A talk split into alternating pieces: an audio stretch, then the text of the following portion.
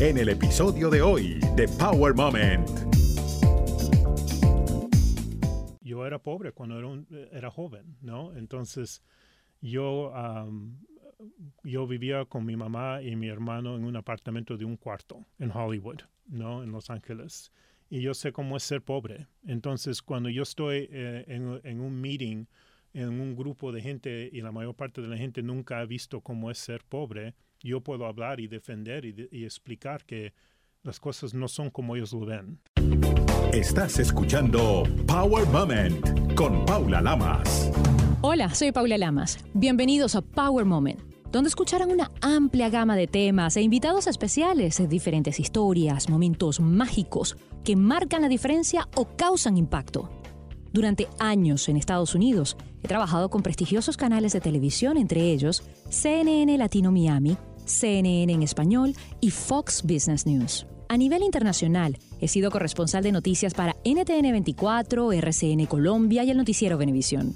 En el campo de la radio, tuve la oportunidad de trabajar en Radio Caracol y además colaborar con Actualidad Radio. He sido reconocida con varios premios por diferentes organizaciones como el Edward R. Murrow por la Asociación de Directores de Noticias de Radio y Televisión, Clarion Awards por la Asociación Nacional de Mujeres en la Comunicación y he tenido varias nominaciones a los Emmy. Esta es parte de mi historia. Comencé en Caracas, Venezuela como modelo, haciendo comerciales, pasarelas y hasta novelas cuando era adolescente. Esas son mis raíces. Siempre intentando descubrir cómo las personas dan vida a sus sueños. Este nuevo show es sobre esas historias que desafían fronteras, obstáculos y límites de la vida.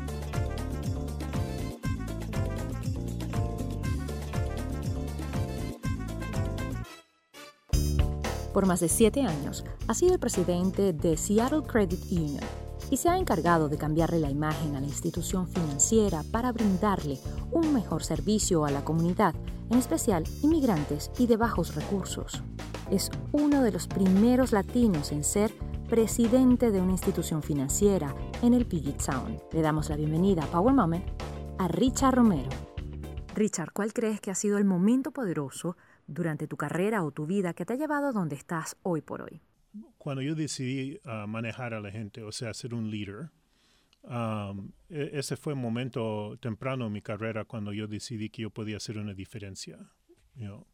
Y me dio, ah, un jefe me dio la oportunidad de aprender cómo hacer decisiones y pensar como una persona que está encargada y muy responsable. Y de ahí comencé a enfocarme en management, en manejar uh, negocios. ¿Y cómo te das cuenta de que tienes esas habilidades o la capacidad de ser un líder? ¿Cuándo tomaste la decisión? Um, te va a dar risa. Si te digo, uh, desde niño yo siempre tuve um, las características de, de, un líder. Entonces, cuando yo estaba en la escuela, um, eh, por ejemplo, en el, en, el, en el quinto grado, sexto grado, me ponían encargado de, los, de las clases más jóvenes. Por ejemplo, cuando había, yo soy de Los Ángeles, entonces cuando ahí llueve nadie sale. Y me acuerdo que, por ejemplo, llovía, entonces teníamos que comer lonche dentro de la clase y me mandaban a las clases menores a, observarlos para que se porten bien durante el lonche. Y desde ese tiempo siempre me daban responsabilidades porque yo siempre estaba seguro, ellos siempre estaban seguros que yo iba a hacer lo que ellos querían que yo haga. Bueno, te mudaste de Los Ángeles a Seattle, pero realmente no eres de Los Ángeles. ¿Dónde naciste? Ah, yo nací en Lima, Perú, y vine aquí de los cuatro años. ¿Y qué fue lo más difícil para ti cuando llegaste, si te acuerdas de ese momento? Yo me acuerdo muy bien. Eh, la memoria más, más emocional que yo tengo fue mi primer día en uh, kindergarten. Ah, me acuerdo como que si fuera ayer. Ah, mi mamá me llevó a la escuela por mi primer, primer día y me dejó ahí. Y yo no hablaba inglés. Y en esto, esto era en los días antes que había English as a Second Language, ESL y me dejó, ah, y yo me acuerdo agarrar el, el fence y, estaba mirándola llorando cuando se iba mi mamá y me dejó. Ah, y no me acuerdo mucho más de eso, pero yo sé que no había español, no enseñaba en español, no, no, había libros ni ningún material en español y tuve que aprender inglés como sea. Ah, y eso fue, esa es la, una de las más grandes memorias que tengo. Pudo ser algo traumático Bien traumático, si me acuerdo tantos años después como que si fuera ayer. ¿Y a cuántos niños inmigrantes no le habrá pasado lo mismo? Yo no, yo no, ahora eh, eh, como adulto, yo ni me puedo imaginar mudarme a otro país donde yo no hablo el lenguaje. No me puedo imaginar las dificultades que uno, no me, no me lo puedo imaginar. Es increíble cómo uh, la gente lo hace. Yo lo hice, pero de, cuatro años yo no, yo, no, yo no hice ninguna decisión, nada más hice lo que me dijeron. Y es un orgullo porque eres uno de los primeros latinos en llegar a una posición como esta, como CEO o presidente de una institución crediticia en el Puget Sound. Cuéntanos cómo ayudaste o cómo hiciste para que la organización a la cual perteneces ahora pues entendiera un poquito mejor nuestra comunidad para que pudiese de una u otra forma conectar mejor con los latinos y en general con el público. Ah, bueno, ha sido un trabajo bien fuerte. yo, la gente me pregunta esto mucho y yo les digo que me ha demorado y, sigo trabajando en, mejorando la situación. Yo creo, ya tengo ocho años, cumplo este, eh, este mes ahí y para mí Ah, comenzó con cambiar eh, la visión de, la institución. para mí era bien importante declarar que uno iba a ayudar a la gente que no tenía maneras o tenía las mismas oportunidades que toda la gente tiene, especialmente aquí en Seattle o en ciudades donde hay mucho ah, trabajo y, ah, riqueza. Aquí hay gente que gana mucho dinero, pero también están dejando mucha gente que no gana mucho dinero. Entonces yo hice la decisión que yo podía ayudar a la gente que no tiene la misma oportunidad y yo no sé si es unfortunate, desafortunado, que la mayor parte de esta gente es gente de color, o sea, latinos, inmigrantes.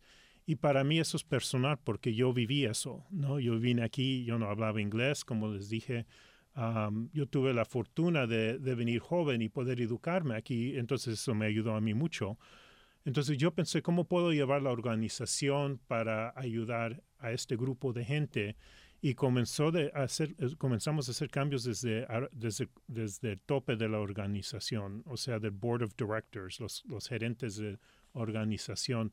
Yo he, hecho muchos cambios a ese nivel para estar seguro que hay gente que representa a la gente que nosotros queremos servir. Por ejemplo, ¿cuál ha sido uno de los cambios que más ha llamado la atención y que crees que ha funcionado? O sea, tenemos de todas razas, hablamos casi 20 lenguajes en la, organización. hemos traducido el website en español. tenemos muchos operadores que contestan los teléfonos en inglés y en español y múltiples lenguajes. Y entonces esos cambios demoran porque tienes que encontrar a la gente y, entrenarlos. Y comenzamos eso hace como seis años y seguimos construyendo eso. Richard, muchas personas no saben la diferencia entre un banco tradicional y una institución crediticia, o credit union, como es conocido acá en Estados Unidos. ¿Cómo les podemos explicar de una forma más simple, sencilla, para que sepan la diferencia entre uno y otro? Eh, muy buena pregunta. La diferencia, yo he trabajado para los dos. Yo trabajado originalmente en un banco y ahora trabajo para, nosotros somos, esta es una palabra que siempre no puedo pronunciar en español, cooperativa. cooperativa. Sí, cooperativa. Um, entonces, la diferencia más, más básica es que un banco es un negocio donde los shareholders, o sea, la gente que son dueños del banco, ganan todo el dinero. Es un negocio, no hay nada malo con eso. Pero la misión de esa, institución, es ganar dinero. Y para ganar dinero, ¿cómo lo hacen? Cobrando intereses y, cobrando para servicios. el credit union, la diferencia es que todos los miembros son los dueños de la organización. Entonces los miembros votan para el board of directors, por ejemplo. Ah, nosotros no tenemos stock, o sea que nadie, nadie, no hay, no hay razón, no somos un negocio regular, somos cooperativo y todo lo que hacemos nosotros, todo el dinero que ganamos lo invertimos de nuevo adentro de la institución para crecerla y ofrecer más servicios con precios más bajos, tasas más bajos. Por eso hasta cierto punto pueden ser más competitivos que un banco tradicional, ¿cierto? Sí, porque para nosotros, ah, no, nosotros no existimos para ganar dinero. Nosotros, especialmente ah, la organización que yo manejo, existimos para, para ofrecer servicios y para ayudar a la gente que pueda tener intereses bajos y que les paguen intereses para sus ahorros. Y en ese sentido, ¿cuáles serían los servicios que prestan? ¿Cómo se pueden beneficiar los clientes?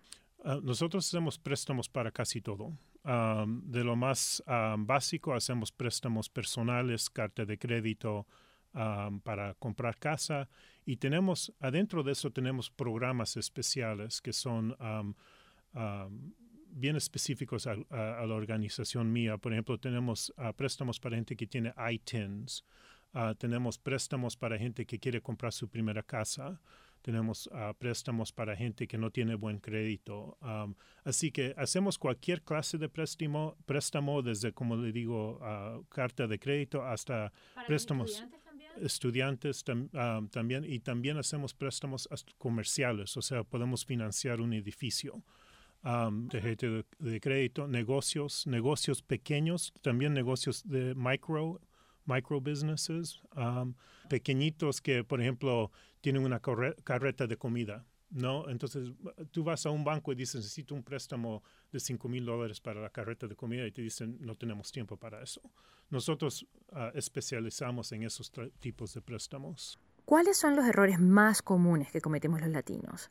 Existen muchas personas que no han tenido una educación financiera. ¿Cómo podrían tener una situación monetaria más saludable? Sí, bueno, e, el abuso más grande que hay eh, son los que yo llamo ah, alternative financing, o sea, son, no son tradicionales los servicios. Entonces, si tú vas, por ejemplo, a un check casher, que es bien común, especialmente eh, eh, en, la comunidad latina, donde vas y cobras tu cheque, te cobran un porcentaje de tu cheque y vas a un check casher y te cobran 3, 6, 10% de tu cheque para darte tu propio dinero. Nosotros no cobramos para cuenta de cheques. Entonces, ah, cualquier persona puede abrir la, cuenta con nosotros, depositar su cheque y tener un debit card y sacar dinero del ATM gratis.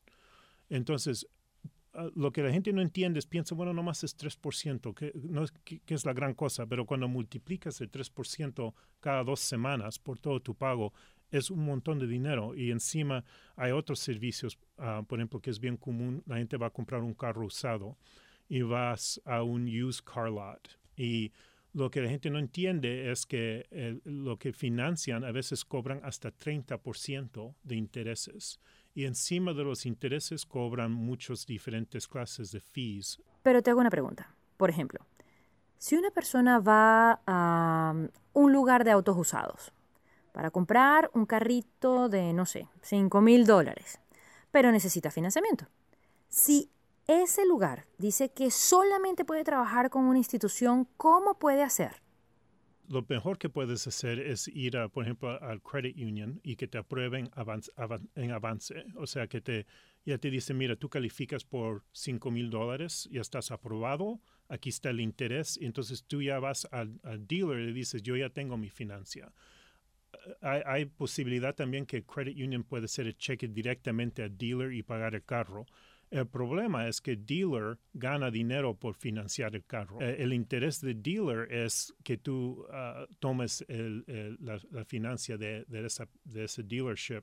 Y normalmente, como le digo, no solamente es el interés hasta 30%, aquí en este estado ah, es hasta 30%, pero encima le ponen fees y encima le, le cargan, por ejemplo, seguro de esto o garantía de eso. Y antes que ya estás pagando, en el final pagas 10 mil dólares para carro que vale 5 mil dólares. E, el, dealer quiere que usted financie el carro con ellos.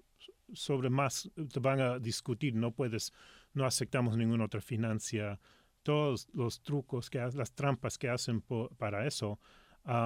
Cuando tú entras con el cheque o ya aprobado, tú puedes negociar solamente en el precio del carro ya no hay juegos que te dicen, bueno, te damos el carro 5 mil y ellos están pensando, bueno, voy a ganar 30% en intereses, entonces realmente estoy ganando 7 mil 500 en el carro. Tú vas y vas a negociar solamente en el precio del carro. Ah, de una u otra forma se tiene el sartén por el mango. Sí, y es como que si entras con cash, como efectivo, y, ya no hay negocios, ya no, tú eres la que negocias, tú, ya, tú manejas. ¿Cuál sería la solución de otros problemas más comunes? bueno, uno de los problemas que hay, la gente cree que no hay ninguna solución. O sea, muchas veces, por ejemplo, ah, tuvieron un problema con un banco en el pasado y, piensan, bueno, ya ningún banco o credit union me va a aceptar. Entonces voy a pagar para cobrar mi cheque, voy a pagar a, a comprar money orders y esas cosas yo, yo, yo recomiendo que vayan, a, que se, vayan a un credit union, se sienten con una persona y hablen sobre su crédito. Nosotros, por ejemplo, hacemos educación. Si una persona viene a la institución de nosotros, nosotros nos sentamos con el reporte de crédito y le enseñamos qué pueden hacer para mejorar su crédito. Y eso es lo mejor que pueden hacer. Ustedes crearon lo que se llama Financial Emergency Kit o un kit de emergencia financiera. Y es eh, muy interesante y me encantaría, si es posible, que nos explicaras un poco sobre esto, de qué se trata, sobre todo porque la comunidad hispana debe saber sobre ello. El problema es este, con las deportaciones y el ICE y todas estas cosas de inmigración, la gente tiene miedo. Entonces, mucha gente tiene miedo de depositar su dinero, por ejemplo, en un banco o un credit union porque piensan muchas cosas. Piensan que el gobierno va a saber o que peor, lo peor que puede pasar, me van a deportar y el dinero está en el banco, ¿cómo lo saco? Entonces, nosotros queremos uh, dar la educación que es mejor que el dinero esté, por ejemplo, en el credit union y si te deportan, puedes llamar y nosotros podemos enviar dinero a cualquier sitio en el mundo. Es mejor que, que, que dinero que está abajo del colchón en la casa y usted está en otro país y quién llamas para que te recupere el dinero. Entonces nosotros hicimos ah, un programa que enseña qué es lo que haces, por ejemplo, si te tratan de deportar, ¿no? Busca un abogado, no, no, no ah, contestes ah, las preguntas que te hagan y prepárate en avance, por ejemplo, qué vas a hacer con tus niños, quién va a ayudar a cuidar los niños si te, si te detienen. Qué vas a hacer con tu dinero si te deportan y necesitas acceso a tu dinero. Y eso lo hicimos en combinación con una organización aquí local que se llama el Centro de la Raza. Lo, peor que, que, tenemos ahora es falta de educación. O sea, la gente no sabe los, las cosas que, que tienen a la mano. Ah, y hay muchas historias que la gente inventa, ¿no? Por ejemplo, si pones de dinero Ah, van a reportar al gobierno. Nosotros no reportamos nada al gobierno más que taxes. Esa es la única cosa que reportamos. Pero nosotros, por ejemplo, no reportamos si una persona es un citizen o no es citizen. Si una persona no tiene Social Security, si no tiene seguro social, ustedes lo pueden ayudar a tener un número como el ITIN number o el ETIN number. Sí, y um, nosotros, uh, por ejemplo, somos un ITIN issuer. O sea que si usted viene a, una de las oficinas, nosotros tenemos las solicitudes y nosotros las mandamos al gobierno. Ah, no todas las instituciones hacen ITIN lending. Hay un montón de personas que no se han hecho ciudadanas en un año como este, un año electoral, donde debemos votar, no importa nuestra inclinación política, porque lo importante es que escuchen la voz de nosotros los hispanos. Así que si no tiene dinero, para hacerse ciudadano no hay excusa. Ustedes los pueden ayudar. como pagar el proceso para hacerse ciudadanos? este es un programa, tenemos mucho orgullo sobre ese programa. Ese programa lo creamos con la ciudad de Seattle. Ah, la ciudad de Seattle tiene un departamento de, se llama ah, de Refugee and, uh, Refugee and Citizenship. Y ellos tienen um, ¿cómo se dice? Workshops, programas uh, donde traen un montón de gente juntas para tratar de ayudarlas que pasen su citizenship. Y uno de los uh, problemas que, que, tienen es el costo de, de, de, la solicitud. Y nosotros creamos un, un producto específicamente para pagar las, el costo de la aplicación para citizenship. Tenemos dos tipos de préstamo. Uno se llama Express, que es para una persona, y después tenemos un, otro programa para familias, porque una familia de cuatro personas cuesta hasta tres mil dólares. Um, también recientemente con los problemas con DACA y esas cosas, hemos abierto el préstamo para usarlo para esos servicios también, porque cuesta dinero para agarrar un abogado o, o, las aplicaciones para diferentes cosas de inmigraciones. Así que no es, no es solamente para citizenship, nosotros permitimos usarlo para otras cosas de inmigración. ¿Cómo puede ser una persona que no tiene estatus migratorio o que es indocumentada para que pueda tener crédito? Um, lo más, la más um, el más fácil modo es un producto que hay en muchos sitios que se llama Secured Credit Card. Y el concepto es que, por ejemplo, yo deposito 500 dólares y me dan una tarjeta de crédito de 250 dólares.